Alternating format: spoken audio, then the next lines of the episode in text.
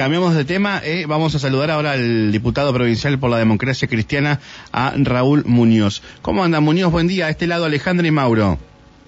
¿Cómo le va Alejandro y Mauro? Muy buenos días a usted y a toda la audiencia. Buen día. Buen día, muy bien. Acá estamos compartiendo con la audiencia eh, este día viernes. Y queríamos tocar un tema que, que usted eh, abordó eh, en, en, este, en esta eh, jornada, el día de ayer, perdón, que nos enterábamos. Tiene que ver con, eh, lo voy a contextualizar, si me permite, eh, tiene que ver con la emergencia hídrica en la provincia por, por la sequía, miedo a posibles incendios de forma natural, como por ejemplo los rayos, o por consecuencia humana, que son lamentablemente porque la gente prende fuego en lugares no habilitados o dejan colillas prendidas, de ahí para abajo, de todo.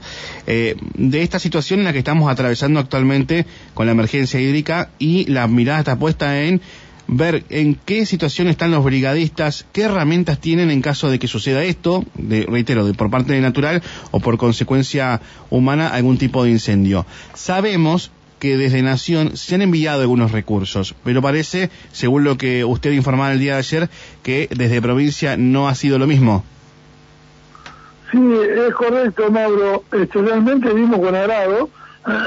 Nosotros hace más de 40 días que enviamos el, los proyectos, tanto de eh, los que son Parque Nacional este, de la Huehuapi, más que nada, y eh, por supuesto eh, otro proyecto donde pedimos a la provincia que por favor le pedimos, porque realmente acá tenemos que tomar conciencia en algo, este Mauro.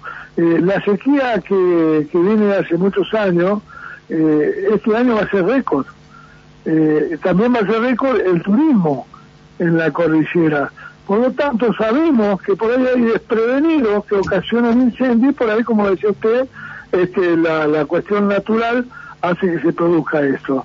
Pero a pesar de que estamos contentos porque eh, realmente Nación, a través de la brigadista de, los parques, bueno, tienen previsto tener los aviones, que es muy contra importante debido a que hay un foco de incendio en la cordillera arriba de la montaña, eh, es medio difícil llegar este, de otra manera. Tenemos en Chubut una brigada que hasta que llega, si hay algún incendio en Villa La Angostura, bueno, este, ocasionamos, o sea, llegamos medio tarde.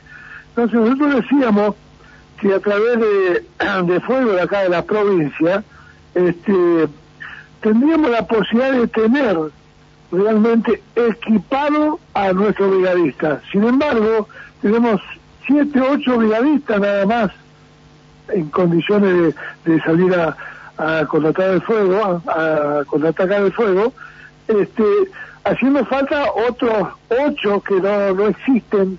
Ahí tengo fotografías y todo de la, donde están ellos, realmente es calamitoso, calamitoso, tiene una camioneta vieja que por ahí funciona y por ahí no funciona, manguera de hace más de 20 años que no puede entrenar, no tienen camión hidrante, donde viven, donde están los brigadistas, es un desastre, eh, ellos mismos van revocando un baño, para hacer, es imposible que la provincia de Neuquén, teniendo tantos bosques, no tengamos una mirada, una política de Estado que realmente puedan equipar esa gente y poner la cantidad de personas, porque acá no está en riesgo solamente lo material, está en riesgo la vida humana, porque imagínense un foco incendio grave, ahí también los bomberos pueden atacar hasta cierta altura, después este, es imposible. Así que estamos este, tratando de que tomen conciencia y que realmente equipen, a pesar de que Nación envió para que este fuego de acá de la provincia pueda tener ciertas cosas, pero no tienen los elementos necesarios o no viven en un lugar donde trabajan en condiciones humanas. Uh -huh. Así que bueno, un poco es la preocupación, por eso es que enviamos esos dos proyectos, Mauro. Bien, o sea que el, lo principal es la, la situación de los brigadistas, que, que son pocos, eh, sumar más mayor cantidad de, de, personal y las herramientas, como usted mencionaba, para poder la, trabajar la, y sofocar incendios. Hidrante, no tienen un camioncito hidrante, no tiene un camioncito hidrante, imagínese usted.